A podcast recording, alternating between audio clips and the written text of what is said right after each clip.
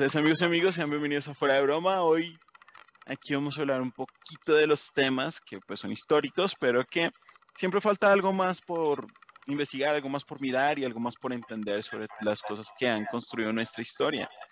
Y bueno, empezando el día de hoy, tenemos a dos grandes invitados, el señor en el Perú, en este momento, el señor Iván Loaiza. ¿Cómo está, señor Iván? Bienvenido. Muy bien, muy bien, muchas gracias. Qué bueno. Pues ahora nuevamente te veo. Sí, tiempo sin vernos. y por otra parte, de Medellín, Colombia, el señor David Ospina. ¿Cómo estás, David? Hola, Leo. Muy bien, ¿y tú qué tal? Aquí tratando de hacer algo con la vida. que ya nos queda poca. Pero bueno, el tema del día lo va a conducir el señor David. David es alguien que, pues, como tal, es periodista y ha hasta el momento investigado un poco sobre la temática que vamos a tratar hoy. Nos va a contar un poco sobre esa parte de la historia que no nos quedó bien dicha y que, pues, fuera de broma nos importa bastante y que nos afectó a todos, aunque no lo creamos. Y estamos hablando de un evento a su gran forma de ver una tragedia a nivel global, que es el atentado del 11 de septiembre en las Torres Gemelas en el año 2001. ¿Vale? Entonces, pues entremos de lleno en el tema y David, cuéntanos un poco qué sucedió ese día, qué fue lo que pasó y por qué nos afecta a nosotros. Bueno, los voy a transportar al año 2001. En el año 2001, en el cine teníamos películas como Harry Potter y La Piedra Filosofal teníamos el inicio también de otra saga muy importante que es El Señor de los Anillos con su película La Comunidad del Anillo. Y teníamos en, las películas animadas a Monster Inc. y Shred, que salieron también en este año 2001. En la música, Michael Jackson sacó su canción You Rock World. Shakira sacó su canción Suerte y la banda chilena La Ley sacó su canción Mentira. Ya estamos en el año 2001, se, fueron a esa época. Claro que sí, ya estamos ahí. Ahora vámonos al martes 11 de septiembre de este año. ¿Recuerdan qué estaban haciendo ese día? Irónicamente sí recuerdo, pero va a sonar un poco chistoso, aunque ahorita sé que le encontraremos relación. Me acuerdo que ese día estaba con mi papá y estábamos viendo un debate de Serpa y de Uribe. Súper bien. Sí, súper super raro, pero me acuerdo. Hubo, cosas relacionadas por eso. Pero sí me acuerdo que estábamos viendo eso. Porque en su época mi papá era fanático de Serpa. Bueno, en mi caso, y pues no, no, no podría decirle detalladamente qué, estábamos haciendo, pero supongo yo que ordenando la casa para variar con, cuando estábamos todos juntos en casa con mi madre y todo lo demás. Supongo yo que, ese día puede haber sido eso, ¿no? Estar ordenando las cosas allí. Yo por mi parte sí recuerdo bastante bien.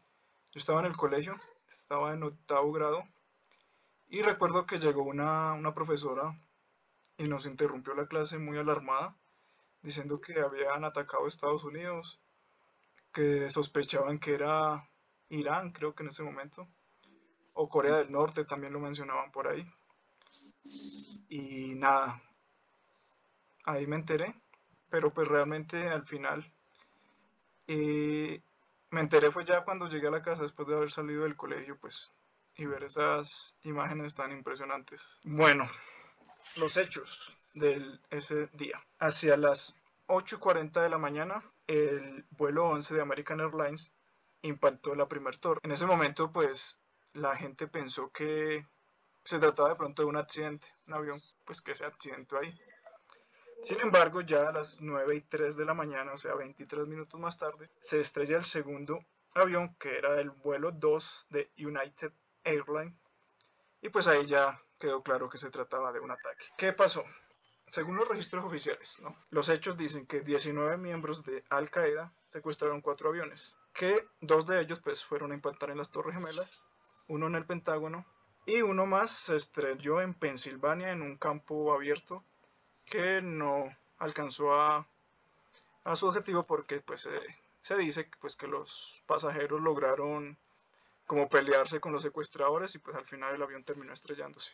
Bueno, eh, ¿cómo inició todo? Según las investigaciones o los registros oficiales, indica que el que empezó fue todo fue un hombre llamado Khalid Sheikh Mohammed, que era la mano derecha de Bin Laden, que fue el que empezó a fraguar todo este plan en el año 1999, pero solamente pues se logró hacer dos años después, en el 2001.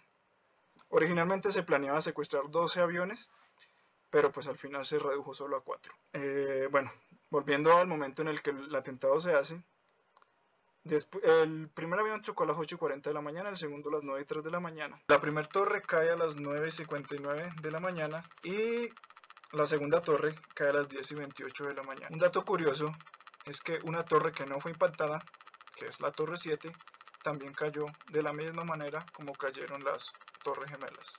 También un avión impactó el Pentágono y pues un avión que también cayó en Pensilvania. Hay un dato oficial de 2.992 víctimas. Inicialmente se culpó pues a la organización Al Qaeda, encabezada por Osama Bin Laden. Sin embargo, hay varias cosas que no concuerdan. Por ejemplo, en primer lugar, eh, Osama Bin Laden salió en un video donde él no reconocía esos atentados. Posteriormente salió otro video de él donde sí lo reconoce, pero hay varias cosas en ese video que no cuadran. La primera es que el hombre del video lleva un anillo de oro. Si ustedes investigan un poco, el Islam, que es la religión de Osama Bin Laden, prohíbe a los hombres usar joyas de oro. Y además, en un momento del video, escribe como algo con la mano derecha y pues se tiene registros de que Osama Bin Laden en realidad era zurdo. Entonces, pues eso lo que ha ocasionado es que la gente diga que en realidad ese no era Osama Bin Laden, sino que era un actor muy parecido a él, que lo pusieron ahí para pues que aceptara que ellos habrían sido los que cometieron los atentados, pero que en realidad no. Y además la forma como caen las torres. ¿Recuerdan cómo cayeron o si hay algún video? Sí, pues prácticamente fue como si fuera una implosión, fue hacia abajo, ¿no?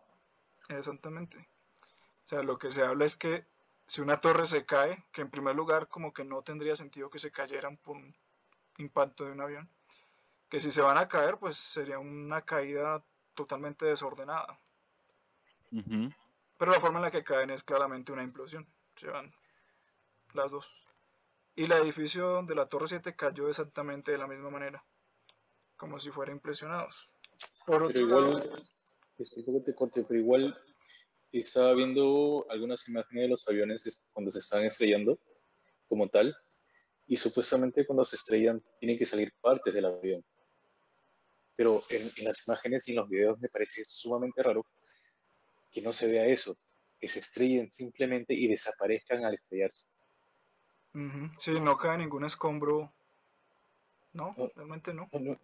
Es más, hay caja negra supuestamente de los aviones que supuestamente se recuperan. ¿En dónde están? Sí. Y no sé si Leo puedas ir buscando como la imagen de, cómo quedó el Pentágono, porque si bien... Sí, en el Pentágono estamos, estamos viendo ahorita en las imágenes en las, que estaba poniendo y me, detallé de que, que no hay avión. Exactamente. Mira, o sea, en, en, las imágenes del, Pentágono no hay ningún avión. O sea, se ve que una parte del edificio, pues, algo le pasó. Tendría, que haber eh, eh, indicios de, que, algo grande estuviese encima, incluso el fuselaje. Eh, tendría que haber volado tantas cosas que tendría que haber impactado más allá de solamente ese lugar. Es que, de hecho, mira, si tú ves aquí, esta es como, como la foto pero es quemado, es quemado. Y, y, pues, una explosión, una explosión no es como que queme así de esa manera. ni mira, ni, ni, un corte tan limpio. Mira, esto aquí es, es un corte limpio de las vigas. No sé si ven el mouse. Ya. En, todo caso, algo que me hizo recordar algo que mencionó David fue esto de, del video truncado y todo lo demás. No sé si en algún momento habrán visto una serie que se llama Prison Break, en búsqueda de la verdad, donde truncan un video inculpan a otra persona, algo similar. Y como bien menciona, el Islam no permite que los hombres usen joyas. Entonces, sí, sí, hay, hay, muchas cosas. Incluso uno busca en internet y ya no puede encontrar esas cosas que se hablan, esa conspiración y nada por el estilo. O sea, ya no lo puedes encontrar. Buscas y buscas y solamente vas a encontrar, pasó esto el 11 del de septiembre del 2001 y nada más. No te dice más. Sí. Además hay que tener en cuenta que es el Pentágono. O sea, no es la casa del vecino, es el Pentágono si el Pentágono detecta que un avión va en dirección a ellos, no los va a agarrar por sorpresa, lo van a derribar. No van a dejar que un avión los ataque. Es la base militar de Estados Unidos. Ahí controlan todos sus, sus, todo su ejército. Es imposible que un avión de la nada los estrelle. Además, los que hay, no se ve ningún avión. Se ve que algo cae y explota. Y un hombre Permítanme, les termino de dar un dato importante. En el 2006, un hombre eh, comentó haber visto un misil que se dirigía hacia, la, hacia el Pentágono. Y de hecho, esa es como la principal teoría que hay, que en realidad lo que se estrelló ahí no fue un avión, sino que fue un misil. Y que esa zona estaba relativamente desocupada en cuanto a, personas. Ya, algo así, algo así había leído y escuchado yo, pero hace años, estoy hablando hace años, cuando pasó esto, que cuando se hablaron de la conspiración decían que George Bush sabía de esto, que él lo había permitido. ¿Para qué? Para justamente apoderarse del lugar donde había petróleo. Por eso es que inició esta guerra, pero fue una guerra sucia. Ahora, no sabía si bien echarle la culpa a ellos, ¿no? Al Islam, a la parte de ellos, o la parte, eh, si bien es cierto, de Asia, si no mal no recuerdo, ¿no? Que habían atacado también a ellos. Ahora, si mencionamos cuatro aviones, dos supuestamente se estrellaron, uno eh, fue derribado por los mismos, eh, las mismas personas que pudieron ayudarse, entre comillas. ¿Dónde están esas personas? Ahora, el, el cuarto avión, que fue el que se estrelló, pero no hubo nadie, ¿cómo sabían que no iba a haber nadie? O sea, es tanta, tanta cosa que demasiado rara que creo que ahorita vienen con tanto video en esto, o nos estén viendo, no sé. como en la puerta, como en la puerta nos lleven para que nos callemos. No nos maten. Pero hay algo que, que, que, que, me quedó como en duda, David, de lo que estás comentando, y es un poquito sobre la Torre 7. La Torre 7 no es impactada, pero ¿Qué es lo que sucede con esa torre? ¿Qué es el misterio de esa torre? ¿Por qué esa torre cae? ¿Estaba atada a la infraestructura? ¿Qué es lo que sucede según, según la, teoría oficial? ¿Por qué esa torre cae? Sí, según la teoría oficial es lo que acabas de decir, que, que la torre se vio afectada por el choque y que sus estructuras se vieron pues sí, afectadas y mágicamente implosionó la torre debido a que chocaron las torres vecinas. no tiene sentido. Entonces, pues lo que se dice, y de hecho hay el, testimonio de una persona muy importante que era miembro, creo que del Ministerio de Defensa, aunque creo que así no se llama en Estados Unidos, se me escapa ahorita. Pero bueno, era una persona llegada. ¿Estás de la CIA? No, no, no era de la CIA. Era del... ¿Cómo ellos le dicen a los ministros en Estados Unidos? Creo que no le dicen ministros. Secretario, creo que es secretario. Secretario, secretario. Secretario, secretario de defensa. Oh, y, él menciona pues que realmente esa torre era como la base de operaciones de, de, ese día. Que desde esa torre era que se coordinaban los aviones. Mejor dicho, ahí estaba todo. Y pues para borrar la evidencia, pues también la destruyeron. Porque mágicamente implosionó. De hecho, también dicen que sirvió como una especie de torre de control, pues porque los aviones necesitan guía. Y pues que Ahora, ahora tengo otra cosa que me acabo de acordar. Justo cuando pasó todo esto, estaba investigando con un amigo, y eso se estoy hablando ya tiempo, que dice que también para que puedan cubrir, justamente, todos van a preguntar, ya, y, si se vio los misiles y todo esto, ¿cómo, cómo, cómo es que lo cubrieron con estos aviones y todo lo demás? Ya. Eh, se dice que cuando existían estos aviones, no encuentran rastros de los aviones, ni del fuselaje, ni nada. Ahora, ¿qué pasa? Que parece que también otra cosa es que habían construido de China una especie de, proyectores 3D que podían proyectar en sí el avión a tal grado, desde tal lugar, desde tal ángulo, como si se fuese a estrellar. Es como cuando voy, voy, voy haciendo un recorrido, una luz.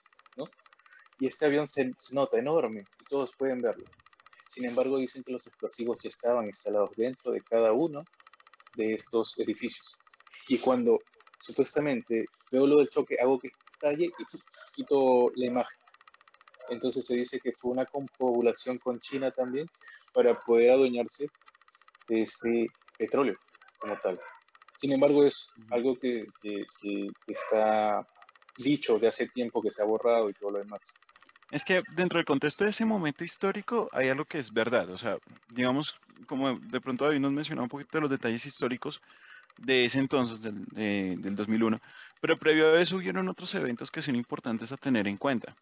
Número uno, la pérdida de control que estaba teniendo en su momento Estados Unidos en cuanto al petróleo que era de la zona árabe, porque pues ahí es cuando Gaddafi, por ejemplo, en su, en su momento, pues no estaba siguiendo los patrones que ellos querían. En ese momento ya estaban empezando a ver eh, alianzas entre Hussein y los países de Rusia y China en cuanto al petróleo. Y obviamente se tenía la necesidad de una u otra forma de generar una intervención, ¿sí? Como bien lo dice por ahí una, un meme, ¿sí? Que por qué Estados Unidos no ha intervenido en, en los problemas de Haití o en los problemas de otros lugares. ¿Por qué no ha prestado su ayuda monetaria? Bueno, pues porque allí no hay petróleo, así de simple. Entonces, por ejemplo, hay una persona que es, no sé si estoy diciendo bien el nombre, hay dos personas en especial, pero hay una que no recuerdo el nombre, la otra, su nombre es George Tenet. George Tenet. Ese es, es, es alguien de la CIA. Él como tal es un agente de la CIA donde él declara en algún momento de que se buscaba la necesidad de generar algún tipo de guerra para llegar a tener esa intervención. Y pues obviamente lo del evento de las Torres Gemelas eh, ocurre en el momento propicio que se necesitaba para eso. De hecho, hay muchas insincronías que por lo menos yo recuerdo, ¿sí? Y que inclusive reflejan un poco también en Latinoamérica, que era lo que mencionaba un poquito de, de la casualidad que yo hablaba ese día con mi papá sobre Serpa y Uribe. Ya voy a eso. Y es como estos tres puntos que coinciden. Número uno, cuando la torre norte es atacada, pasan casi como unos 20 minutos aproximadamente para que la torre sur sea atacada. ¿Sí? La torre sur es la primera en caer, pero es la segunda en recibir el golpe de uno de los aviones. Pero la televisión británica ya estaba anunciando la caída de la torre sur en su momento. O sea, ellos prácticamente estaban anunciando la caída de las Torres Gemelas como noticia, pero todavía no se habían impactado ambas. Y de hecho, inicialmente, pues, si mal no recuerdo, hacia los 20 hubo un evento similar en Nueva York, una situación donde un bombardero se estrella con, una, con la torre más alta de aquel entonces. Entonces mucha gente asoció a que era un accidente en Estados Unidos. Pero ya en Inglaterra, donde estaban más lejos y donde no tenían la primicia, entre comillas, pues ellos ya estaban hablando de terrorismo y de las dos torres. Si ven aquí en la imagen que está apareciendo en el momento, pues fueron impactadas en lugares diferentes, por eso la sur cae primero. ¿Sí? Se supone que esa es la razón de que caiga primero, que la infraestructura se empieza a derretir, como lo ven ahí, y va hacia abajo. Pero eso no tiene mucho sentido porque se ve como muy controlado. Eso se es ve una implosión. como paso a paso. Eso es una implosión, exactamente. Esa es una caída de película, ¿no? Sí, sí, o sea, es muy. Y además el enfoque de la cámara en ese instante, o sea, lo que se buscaba era eso. Y ya todos los medios mundiales estaban llevando esos, eso ahí en el momento. ¿Por qué señalo lo de Uribe? Porque resulta y pasa, ¿sí? Que para ese entonces Uribe era una persona como lo fue en su momento Duque, una persona que nadie conocía, que tenía 2% de aprobación. Y ese día él estaba en el periódico El Tiempo haciendo una entrevista y se molestó con los del tiempo porque no le estaban poniendo atención. Pues no le estaban poniendo atención porque todos los medios estaban grabando esto menos el tiempo. Entonces, cuando él sale a mirar eso, ¿sí? A los días él se vuelve súper popular porque su, su, la voz de ellos era sobre el terrorismo. Previamente, unos años antes, habían, habían habido los atentados del Antrax en el tren de Tokio, y algunos atentados también en Europa con el ANTRA sobre ese tipo de metodologías de terrorismo. Y ese era como el discurso tanto de Bush como de Uribe. Entonces, esto es como, fue perfecto para ese instante y le cambia, por lo menos al colombiano le cambió la vida totalmente, porque eso fue lo que le dio el poder a él. Y a sí mismo. Entonces como, es como una especie de ficha de dominó que a todos nos inmiscuyó. Entonces por eso es que yo lo recuerdo tanto, porque yo de pequeño era uribista. ¿Sí? Yo de pequeño era uribista y le peleaba a mi papá que no, que Uribe era bueno, que no sé qué vuelta. Y por eso lo recuerdo, porque yo estaba discutiendo con mi papá y me acuerdo que a la semana él empieza a ser muy popular, muy popular. Y lo mismo pasó en muchos que lugares. tuvo que ver en el atentado? No, no sugiero eso, pero lo que indico es que muchos de los gobiernos que vinieron de ahí, y no solamente en Colombia, sino que de ahí en Latinoamérica, fueron con esa voz del terrorismo. Aquí Uribe, pero si yo no soy mal, y de pronto Viva me corregirá porque obviamente él está allí, pero para ese entonces también empieza a tomar más fuerza ese discurso también en, en, Perú. No estoy seguro si es con Fujimori, creo que sí. O, Fujimori, con Fujimori. Con Fujimori. Sí, o sea, y él tenía el mismo discurso. Entonces ahí hay como un efecto dominó de que, ok, miren, voy a hacer esto, vamos a fingir esto, y aquí cada uno va a recibir su beneficio. Y más que pues, si tú eres un militar, yo les hago una pregunta, si ustedes son militares, ustedes quieren dañar a ese país, ¿a qué le pegan a ustedes? ¿A unas torres o una central nuclear? A una, central, una central nuclear. Una central nuclear. Y ese es uno, uno como de los, del tercer punto que yo, que yo tengo así en cuenta y es que a los aviones desde donde salieron, que fuera de Boston, pasaban por encima una, de una de la central nuclear que da la luz a Nueva York. Entonces hubiese sido mucho más sencillo porque hubiese sido un cataclismo muchísimo más grande y más difícil de controlar. Entonces hay algo que ahí el objetivo no cuadraba. Y un dato curioso, no sé si de pronto David lo sabía o igual no sabía, resulta y pasa que la gente que entró al, al Pentágono ese día normalmente entraba a las 8 de la mañana pero a todos les mandaron un memorando de lleguen a las nueve y media. ¿Por qué? ¿Para qué? ¿Qué sabían? Ahí es como esos tres, eh, esas insincronías que estoy señalando. Sí, y hay más datos, hay más datos raros. Por ejemplo, que se logró rescatar el pasaporte intacto de uno de los secuestradores del avión, que se llama Satán al-Sukani, o sea, ¿cómo se llama? ¿Cómo explotó el avión? Y ahí salió el pasaporte intacto. Si quieres lo puedes buscar. Ahí está, en una bolsita. Satana, ¿cómo, dijiste que se llamaba? Satana al Zucani.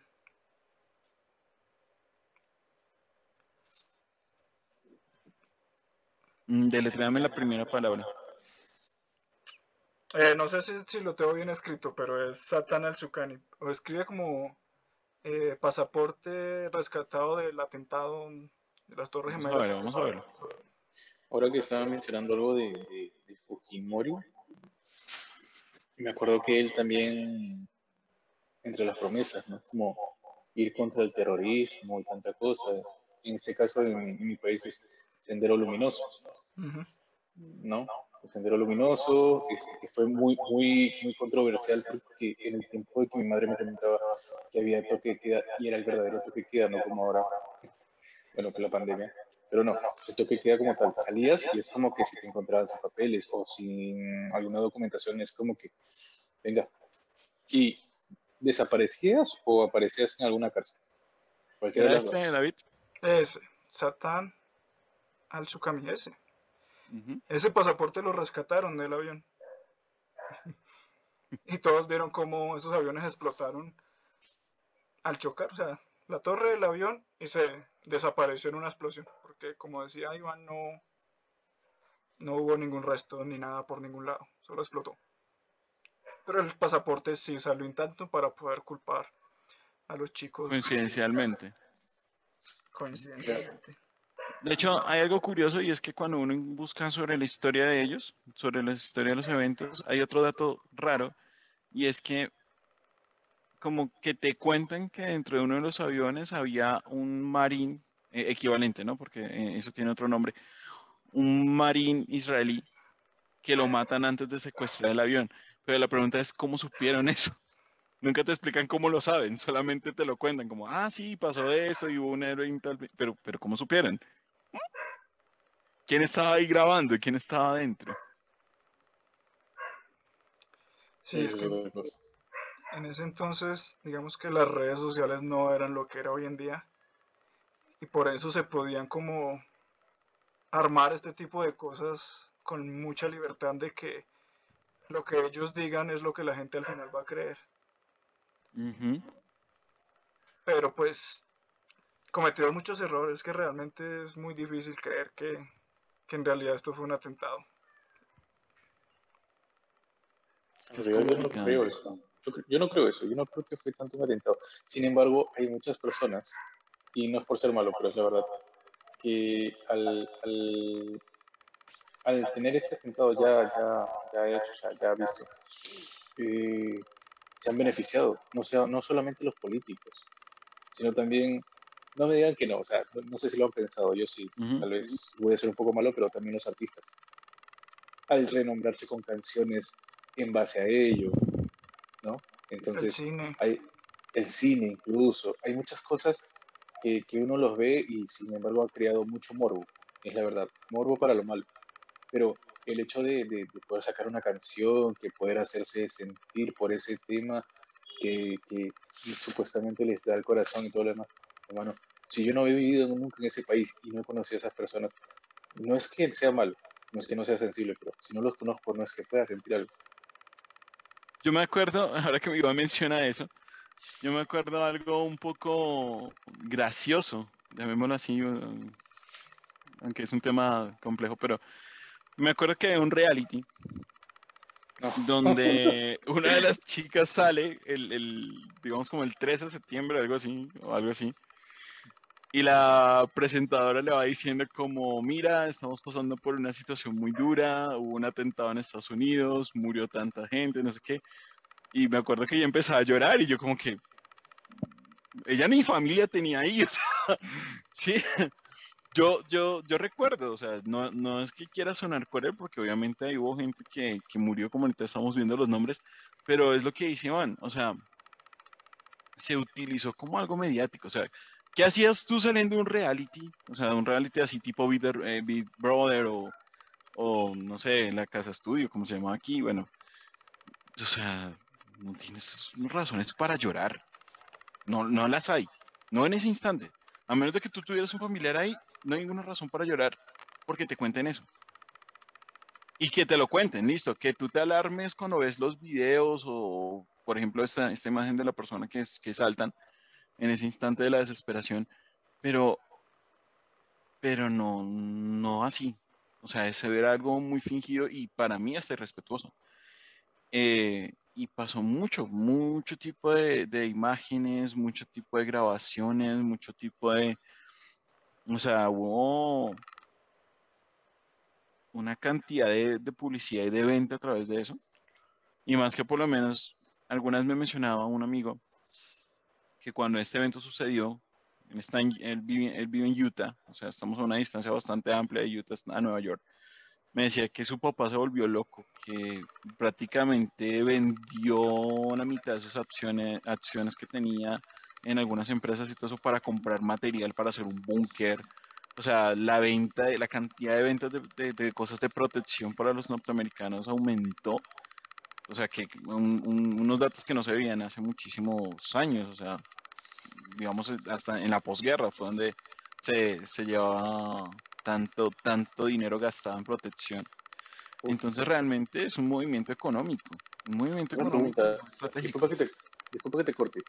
¿Han buscado tal vez por internet en, aquel entonces, eh, después de las Torres Gemelas, si es que el dólar subió en algún momento? Sí, Una fluctuación del dólar, sí, claro, subió. Subió el dólar, ¿verdad? Imagínense, bueno, ahora el, por el tema, bueno, en mi país eh, se vive una eh, incertidumbre política y el dólar está llegando a costar en, hasta antes de ayer fue 4 soles con 75, es como 4 mil con 75 centavos allá en Colombia. Aquí está sobre 4.000 ya casi, ¿no? Si no es que ya está en 4.000 hoy.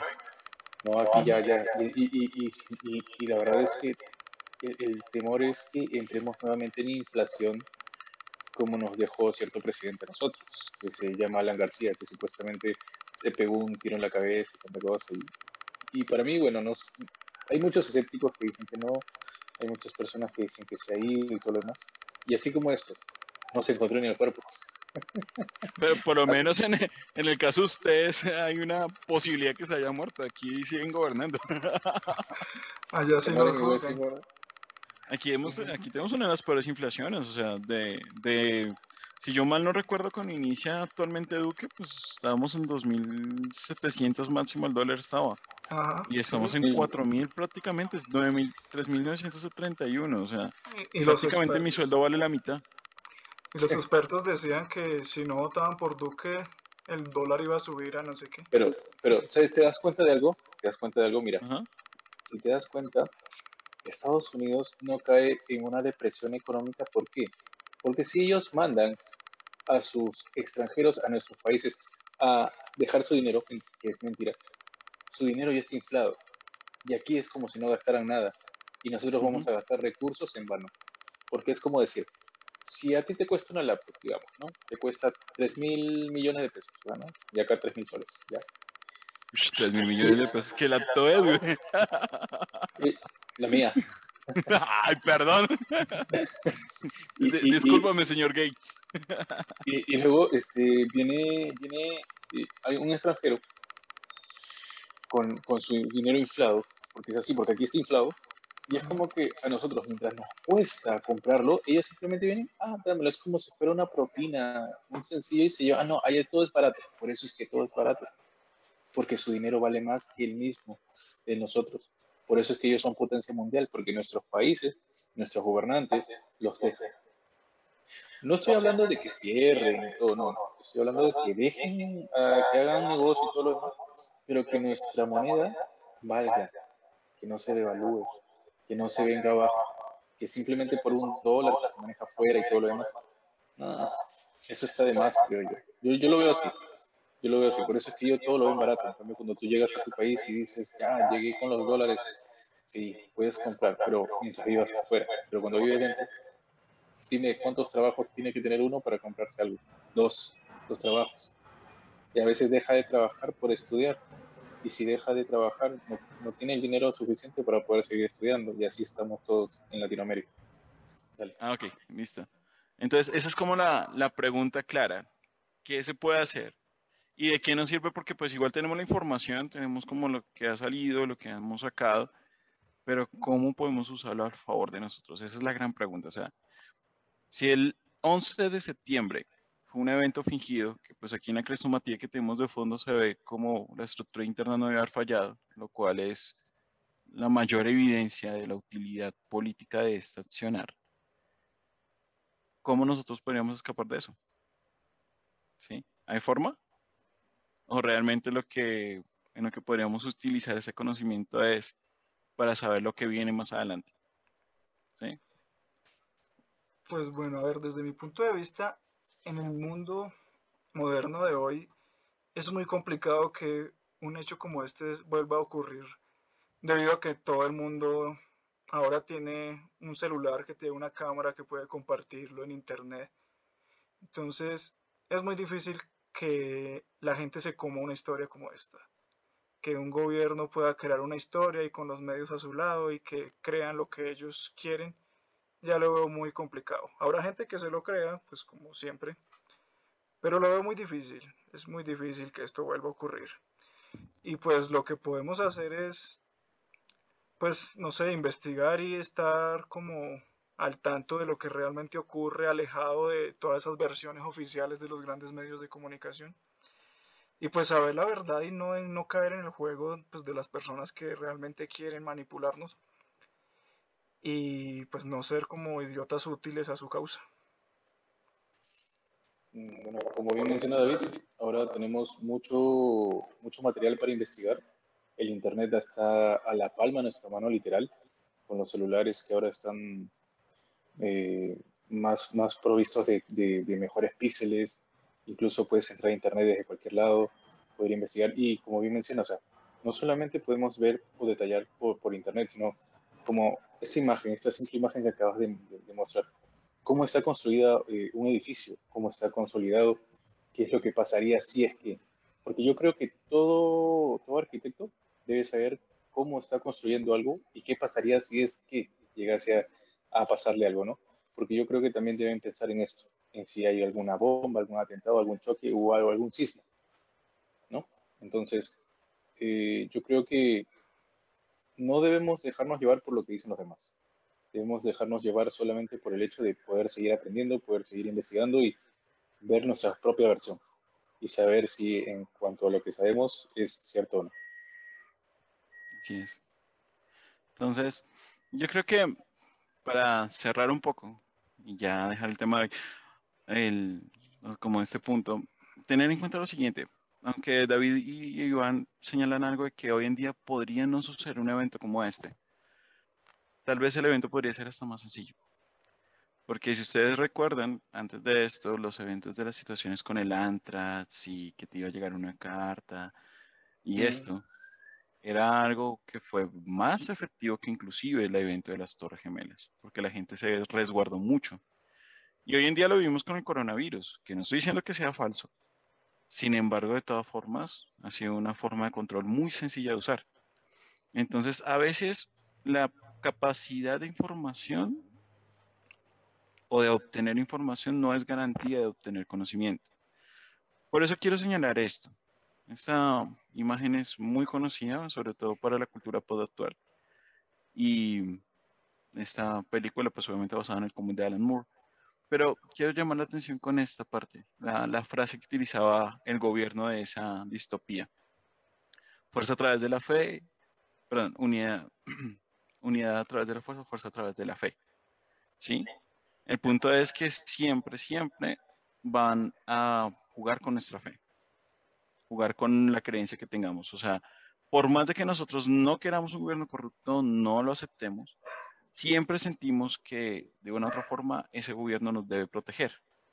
Aún con los policías, por ejemplo, pasa mucho de que uno le tiene mucho miedo al policía que te haga algo, pero cuando aparece un ladrón siempre recurrimos a él aunque no confiemos.